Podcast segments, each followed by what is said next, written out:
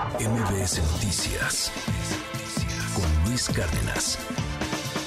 Échale un ojo a la columna de Mario Maldonado. El día de hoy se perfilan cuatro candidatos presidenciales, dos hombres, dos mujeres, dos que serán las puntero y bueno, pues algunos otros que estarán robando votos, ya sea al oficialismo o a el este o a la o a la oposición, ya sea eh, perfiles como el de Fosfo Fosfo, por ejemplo, que le podrá robar algunos votos a Claudia Sheinbaum y algunos otros a Xochil Gálvez, o perfiles como el de Eduardo Verástegui, sí, el actor ultra mega derecha, Eduardo Verástegui, que pues seguramente robaría más bien votos a la parte ultraconservadora mexicana, que por cierto hay en el oficialismo y también en la oposición. Mario, cuéntanos un poco más, una de las plumas más influyentes política y económicamente en este país. Buen día. Mi querido Luis, qué gusto saludarte como todos los lunes a ti y al auditorio de MBS pues ya comienza a dibujarse con un poco más de claridad quienes van a competir en la boleta eh, presidencial del próximo año quienes van a estar en la boleta en las elecciones del 2 de junio del 2024, eh, por lo que ya sabemos hoy con más claridad y quien va más avanzada porque lleva pues mucho tiempo entre que en campaña y como la preferida del oficialismo y del presidente López Obrador es Claudia Sheinbaum, que además resultó pues la elegida dentro de este proceso interno de Morena, a pesar de todas las irregularidades, inconformidades eh, y, lo que parece ser un sometimiento también de varias de las corcholatas que participaron y que después, a pesar de que se quejaron y criticaron el proceso, terminaron pues eh, aceptándolo, avalándolo y además tienen ya la mayoría de ellos un cargo dentro de el, el, el eh, pues no del gabinete, pero sí del grupo que acompaña a Claudia Sheinbaum de aquí hasta que sea oficialmente candidata a la presidencia de la República. Digamos que ese estaba más cantado, ese asunto ya eh, que, ella sería la, la candidata de Morena y hoy es candidata virtual, aunque todavía no formal u oficialmente. El otro caso es el de Frente Amplio por México, el de Xochitl Gálvez, que también más o menos desde hace eh, eh, semanas o meses, cuando comenzó a ganar mucha atracción en las redes sociales, en los medios de comunicación, por eh, pues eh, todo lo que significó que no le abrían la puerta de Palacio Nacional. Eh, finalmente se confirmó que ella va a ser la candidata del Frente Amplio por México. Todo esto salvo que algo extraordinario de último momento suceda, pero no parece que vayan a cambiar las cosas en estos dos grandes grupos o, coaliciones de partidos, el Frente Amplio por México con Xochitl Galvez, Morena, el Partido Verde y el PP con Claudio Sheinbaum. Ya, digamos, ya está más o menos cantado. en el Frente Amplio por México me parece interesante saber qué va a suceder, digamos, ya cuando, cuando sea oficialmente la candidata Xochitl Galvez, qué va a pasar con las eh, organizaciones ciudadanas y civiles que están dentro del frente, pero también dentro de los partidos, porque no les vaya a pasar algo como en el Estado de México, que no se pusieron de acuerdo el PRI y el PAN, y entonces ninguno de los dos apoyó como debió haber apoyado, y bueno, ¿qué sucedió? Pues que terminaron perdiendo el Estado de México, los priistas de la Alianza va por México o del Frente, si lo queremos ver así. Eh, así que quién sabe qué va a pasar con el tema de la oposición en el caso del Frente Amplio por México, pero la otra oposición que dicen que es oposición, hay unos que dicen que no, que son esquiroles, lo que sea, es Movimiento Ciudadano y me parece que también ya hay más claridad de qué va a pasar con MC. Todo indica que Marcelo Ebrard no se va a ir a MC, que va a aceptar una senaduría de Morena, aunque eh, pues hoy creo que es un día clave porque va a definir si se va a hacer una gira de nueva cuenta con un movimiento eh, digamos, eh, personal y con su equipo más cercano, pero no afiliado a Morena, ni un movimiento que, que esté dentro de las filas de Morena. Eh, creo que está por verse, yo creo que va finalmente a ceder a lo que ya le dijo Mario Delgado, Claudio Sheinbaum, pero sobre todo el presidente López Obrador. Dicen que, que ya ha habido reuniones con él y que, o por lo menos llamadas, y que, y que parece que ya la postura tan radical que había tomado el ex canciller Marcelo Ebrard, pues parece ya está está suavizándose un poco más y eventualmente quedará en Morena, pero lo de MC me parece relevante. Eh, lo que ha sucedido con Enrique Alfaro, el gobernador de Jalisco, que también es líder de ese llamado Grupo Jalisco, que según ellos les da cuatro de cada diez votos a MC, es decir, es tan importante como eso, que es casi la mitad del partido en términos electorales.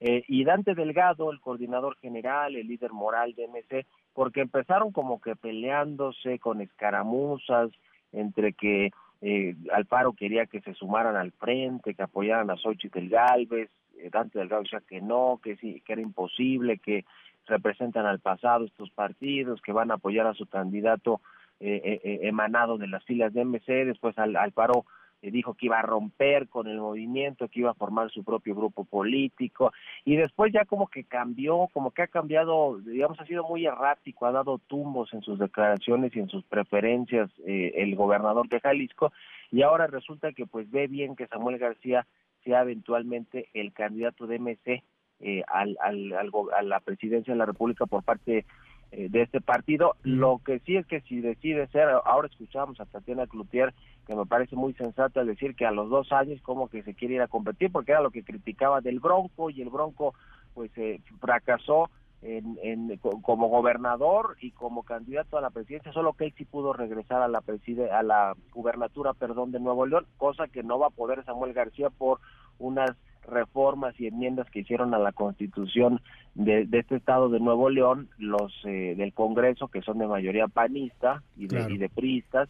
y que no le van a permitir regresar al, al, al gobierno si se va a competir eh, a, la, a la grande, como se le llama. Entonces, eh, pues ahí sabrá si quiere irse despidiendo de una vez de los regios porque no va a regresar si es él el candidato. Eh, y, el, y el último que ya lo decías Luis, auditorio es Eduardo Verástegui, y este actor, productor, quien ya se inscribió formalmente como candidato independiente, aunque todavía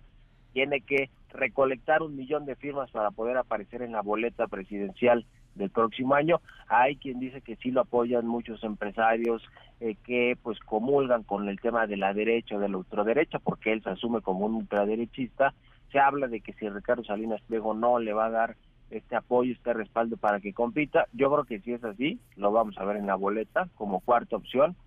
que se inclina completamente del otro extremo en el que actualmente está el péndulo el péndulo de la política, ¿no? Que es pues muchísimo más a la izquierda y este verá seguir pues es de ultraderecha. Creo que va a ser interesante si llegan los cuatro, las y los candidatos, cuatro en solitario, digamos, a la boleta, porque pues entonces habrá que ver a quién le va a beneficiar que vayan cuatro, que haya cuatro opciones, sobre todo tres importantes, la del Frente, la de Morena y la de Movimiento Ciudadano, eh, a la, a la, boleta eh, del 2024. Yo creería que como están las cosas con las tendencias y los sondeos que le dan preferencia a Claudia Sheinbaum no, bueno. de 40%, pues yo creo que la tiene de ganar ella si es que van por, por separado. Yo no sé si de último momento pudiera haber unas declinaciones, ¿no? Por la candidata de la oposición que, vaya más fuerte, pero lo dudo. Yo creo que van a haber pues cuatro integrantes, eh, y cuatro candidatos en la boleta del 24. Al final de cuentas, divide y vencerás,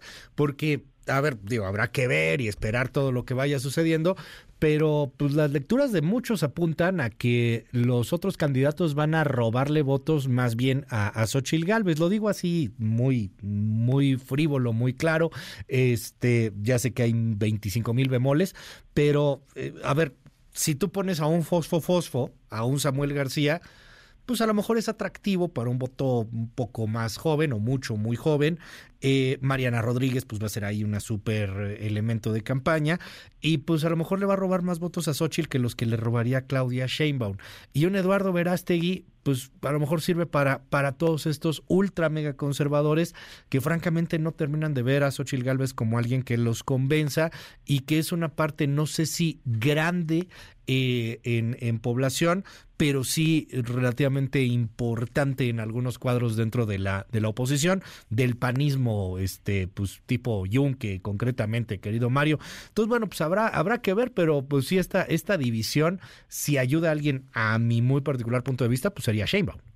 Sin duda alguna, porque hoy hay encuestas ya que los, los ponen en, careos a Xochitl Galvez y al propio Samuel García, donde hablan de que, eh, eh, que, que, Claudia Sheinbaum podría tener hasta 45%, Xochitl Galvez 30% y Samuel García un 12.5% de las de, de, las tendencias de, de eh, posibles votos. Y es decir que sumando a Xochitl Galvez según esta encuesta, es una encuesta poligrama que salió recientemente, si se suma el 30% de Xochitl Galvez y el 12.5% de Samuel García, eh, digamos que declinara al final Samuel García por Xochitl Galvez en un eventual escenario hipotético, pues ni aún así le ganarían a Sheinbaum, no, ya estaría mucho más cerca, sería una especie de empate técnico, pero pero ni así se, ve tan tan tan fácil que puedan ser competitivos. Yo creo que si ya Movimiento Ciudadano decide registrarse oficialmente en noviembre con un precandidato eh, como Samuel García, es muy difícil que vaya a declinar ya durante la,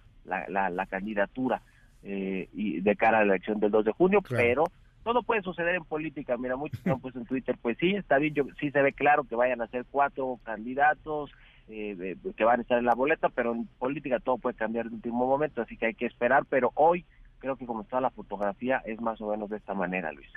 Gracias, querido Mario, te mando un gran abrazo y te seguimos allí en tus redes, ¿cuáles son? Estoy en Twitter o en X, arroba, eh, arroba Mario Mal y también arroba el CEO con todo la información financiera y económica. Mi querido Luis, un abrazo y muy buenos días. MBS Noticias con Luis Cárdenas.